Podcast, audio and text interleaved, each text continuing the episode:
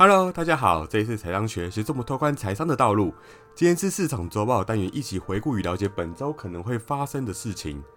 这个月也要结束了，我们来稍微回顾一下整体大盘的走势。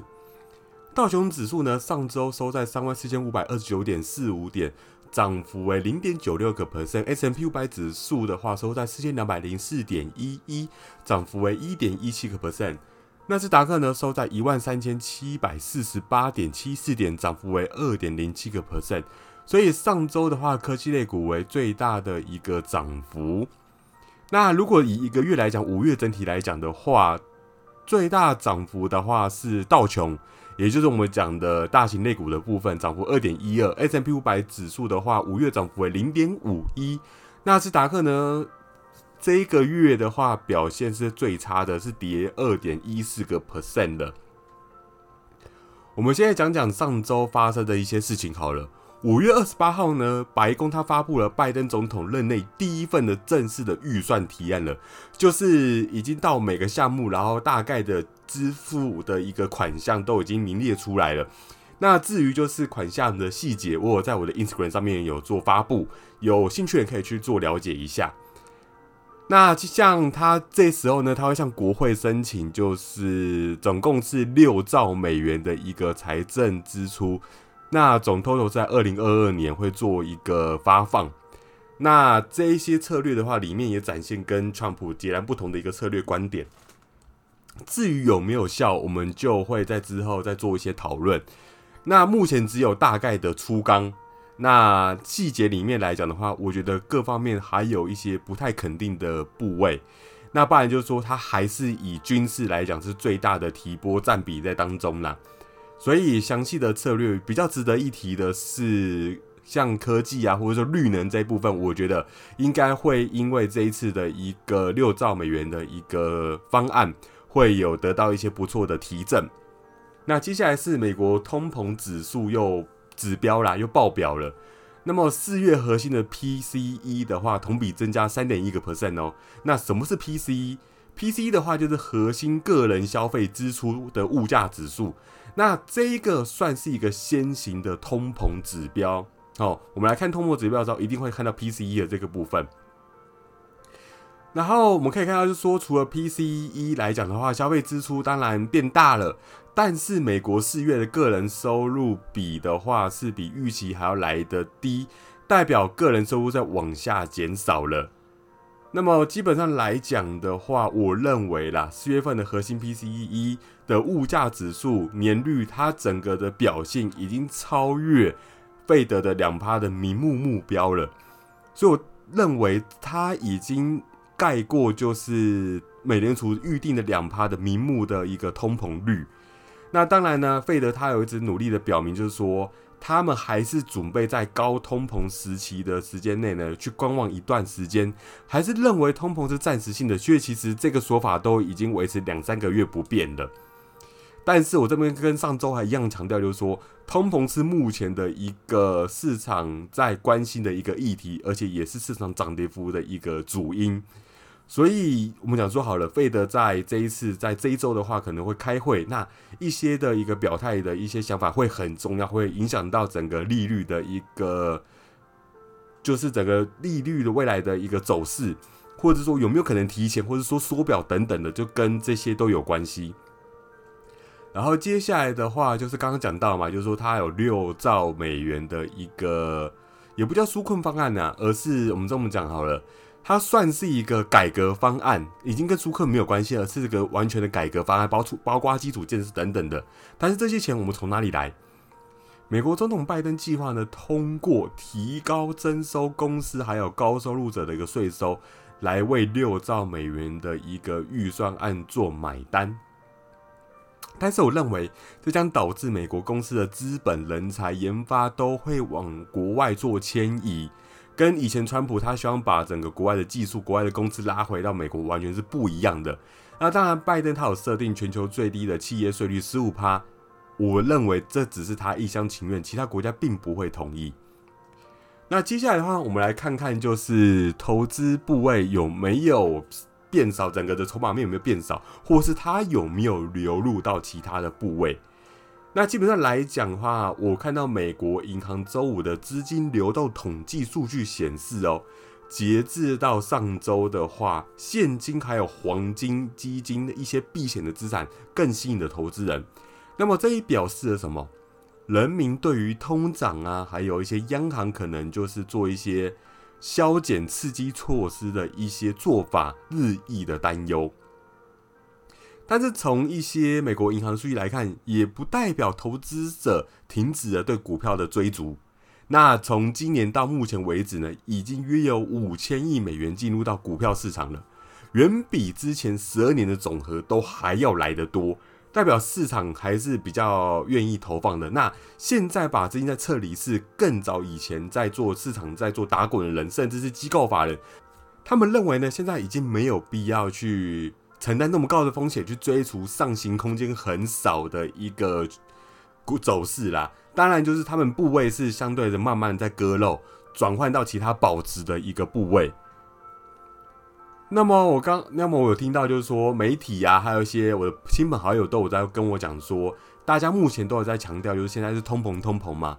那我可以给大家一个合理的解释是说，其实现在应该是处在钱不值钱的一个时代。也就是说，通货膨胀来到非常高的一个时代，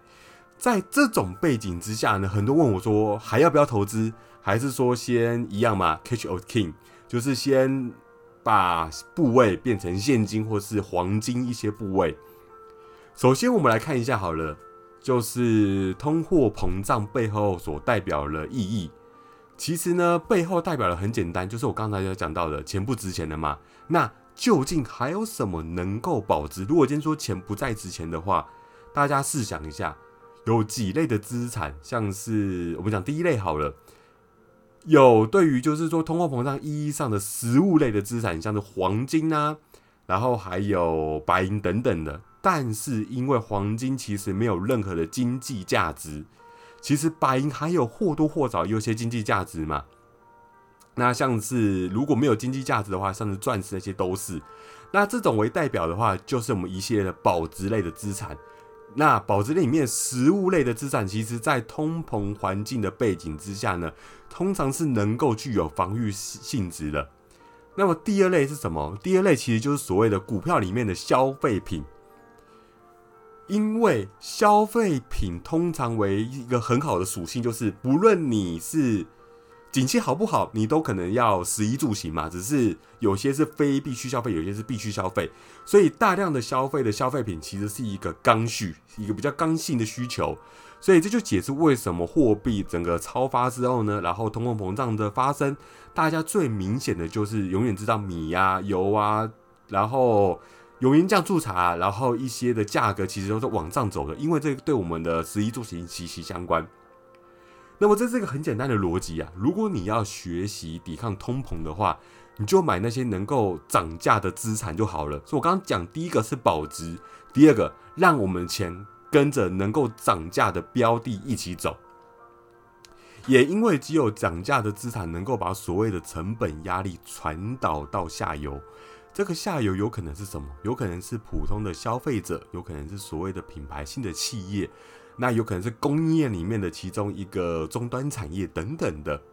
所以啊，如果在通膨期间的话，你就可以买一些偏向是刚需类的东西，那它是能够上涨的的，就是能够上涨的一些公司，像我刚刚讲到嘛，就是有跟通膨有关的都可以，像我讲的原物料啊等等之类的。那这时候呢，就有些的投资人会问我，那哪一种才算是刚需消费题材这么多？那我认为从必须还有刚需的角度来看好了，通常食品啊，还有医疗、医疗啊、医药啊这些都是属于刚需的，就像是吃吃喝喝啊、生老病死啊，这是人里面会在人一辈子会发生的一个常态，这些东西是你没有办法避免的，所以这是偏向刚需。然后喝酒啊等等之类是比较不是那么的必要消费的，所以其实你去买一些食品。或者是一些制药，或者是一些医疗方面的，都对于你在现阶段的一个配置是比较好的。然后接下来是这一周的话，有一些数据方面会跟大家做一些报告啦，包含就是大小非农啊就业报告、美国失业率，还有出勤失业金人数。然后接下来是中国制造业的 PNI、美国 ISM 还有制造业的 PNI，还有美国经济状况的褐皮书等等的，都是在这周做一些 report。那基本上来讲，这一周应该是数据主导大盘的一个走势。那当然还有一个是费德的高官要继续一个密集性的面谈嘛，包含就是费德主席鲍威尔，还有联总会主席的夸尔斯，还有美总会联联就是美美联储的理事布雷纳都会参加这些会议，发表一些演说。那大家要注意，这一个对费德对于整个的通货膨胀的前景，还有缩减购债规模的一些措辞会有息息相关。所以，我们大家通常我在看这些的一个会议的时候，我都会从他的用字遣词去评断他对于现在的市场氛围是怎么看的。那之后我再跟大家做报告。然后接下来比较值得一提的话，就是新能源的部分。就像我刚刚讲到，就是现在拜登他主推一些新能源的一个刺激方案嘛。那这边的话，我比较想要跟大家讲的就是说，新能源的车子的话。应该是在未来可以加速颠覆传统汽车行业。那么，如何在这一行业去做投资呢？只要第一点，要找到整个变革中的行家；第二个，要找到整个变革中的赢家，这两个就好了。那么，很明显，整个市场原本都认为特斯拉会赢得这场胜利，但是其实你看到未来、理想、小鹏，其实他们的实力其实不差，真的不差。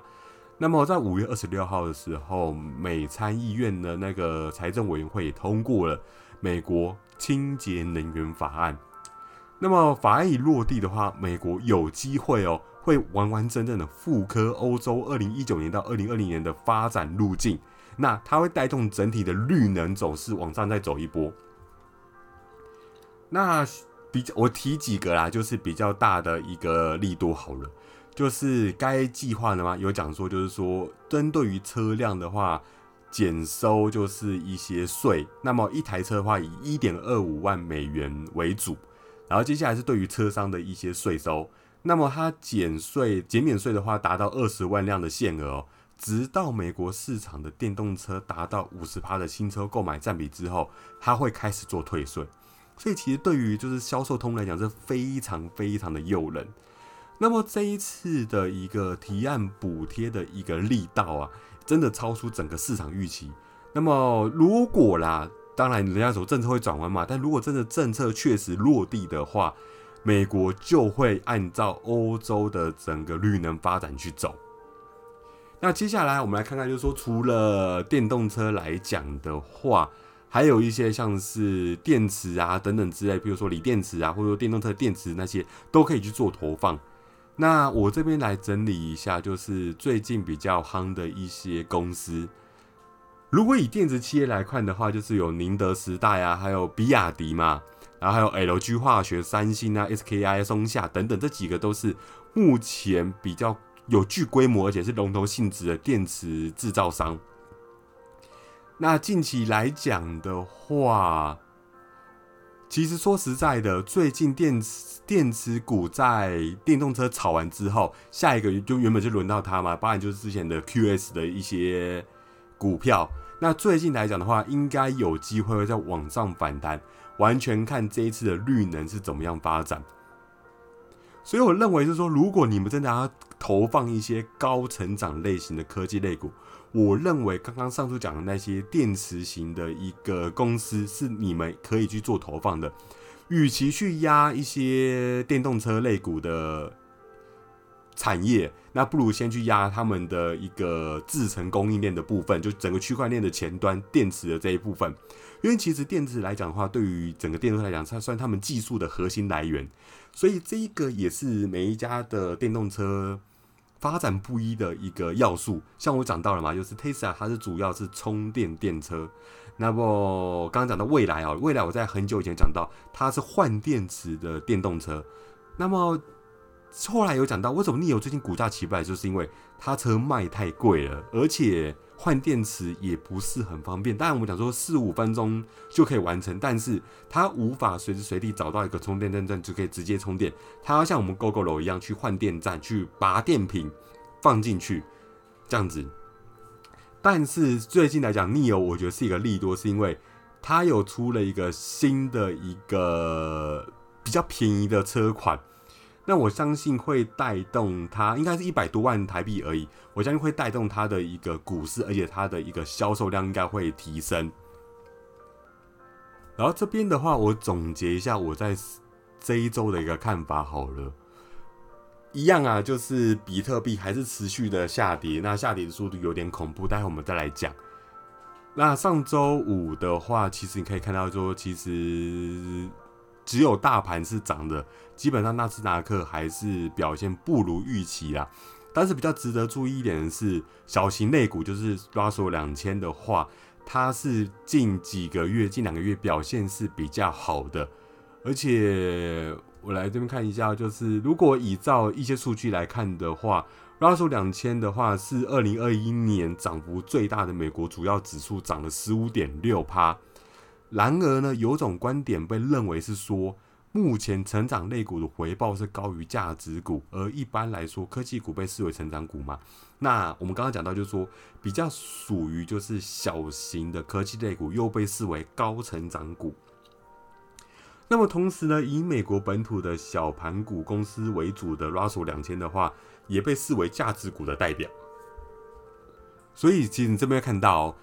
在今年以来，价值股啊，或者趋势类股，或者经济题材股，都比较偏向是在今年有可能在前段会跑赢大盘的一些指数。然后回到问题的一个基本核心，大家都在炒就是通胀的问题嘛。那么一部分的人认为呢，通货膨胀只是暂时性的，然后另一部分的人则认为就是通货膨胀可能会长期的上升。而美国的话，在上周的话，它我刚刚讲到，就是说它也公布六兆的一个预算案了，那规模也是非常的大。那么，如果这么多的经济数据不及预期的乐观的话，那华伦巴菲特嘛，还有一些知名投资人不断的发出就是通胀的一个警讯，那为什么美股还在涨，对吧？而且很多企业表示利率将快速的增长哦，所以基本上来讲的话，我觉得。通膨是一个问题，那应该不会回头，但就在于是说，大家对于通膨的接受度在哪里？我认为是这样子，因为像在早先来讲的话，很多人认为科技股的估值过高是一个问题，但是随着现在企业的获利慢慢的增加，本益比也慢慢的往下调，所以我认为这个不再对于现在的一个科技股不再是一个担忧，反正是一个先行指标这样子。然后我们来看美债，就是美美债十一率，就是美国十年美国十年期公债值利率的这个部分。如果美债收益率向下突破整个下跌通道的话，那么通膨再通膨的交易可能会降温，更正通货再通膨的交易可能会降温。那么 Russ 两千的指数也会走低哦。所以基本来讲话，这一个其实美国十年期公债值利率。跟 Russell 两间的指数其实是比较呈现正相关的一个走势，这个是依照我背上过去整体的两个月的走势来看，发现会有这种关联。所以如果之前在小型类股玩的比较开心的人，如果今天现在美国十年期公债殖率往下跌的话，你们可能要开始适时的获利了结，做个出清的动作。那么十年期公债殖率下降的话，会压低美元的表现吗？我认为最近还是。短空长多的一个走势比较不会变，因为说实在的，现在美国的现金还是还是非常，我讲讲白点，还是非常保值啊。因为说实在，美元能够投资的东西还是非常的多，所以我觉得再差就现在这样子了，我觉得应该不会再差。所以我觉得短空长多应该是现在的走势，对于台湾啊，对于欧洲都是一样的。然后接下来是大家比较关心的黄金，黄金上周基本上来讲的话，连续。五天哦，都是上涨的，而且应该会有一个箱型突破的一个感觉。虽然目前是一个横盘整理的状况，可是我觉得要突破的机会比较高。所以如果现在有买一些黄金部位的一些投资人，那可以在八年后一阵子，那么基本上来讲，从五月十七号触及上升通道顶部以来，它就一直在测试上面的一个压力线。但如果今天灌破之后的话，它就会再往上攻到两千左右。那接下来的话就是比特币了。那比特币的头肩形、头肩顶的一个形态已经成立了。那应该下跌有可能是到两万九千点。如果突破的话，就会继续往下灌破。所以如果有比特币的投资人，两万九是一个关卡。然后至于有投资能源的一个朋友，随着就是说我刚刚讲到绿能嘛，然后还有就是美伊啊重启核核核协定嘛。然后去谈判一些，就是能够对于有有一些利多的一个消息，但是但是在于就是说，基本上我觉得目前大家可以把利多摆在经济复苏之后的一个美国自驾车旅游的旺季。哦，这个通常是能源大涨的时候，如果上述的那些负面因素了，包含就是说核谈判那些东西。并没有拖累到它的话，那接下来国就是说美国的自驾车旅游旺季将会带动能源进一步往上的提升。如果要看技术线型来讲的话，目前呐，WTI 油价已经形成了一个上升的一个三角形了。那如果再向上突破这个形态的话，应该会涨到七十六美元。那今天我的分享就到这边结束了，也感谢这次的收听。喜欢的朋友可以帮我点击关注，以及分享，还有追踪我的 IG。如果有任何问题的话，可以在 IG 随时提问我，我会不定时更更新呐，投资上最新的资讯。那我们下次见，拜拜。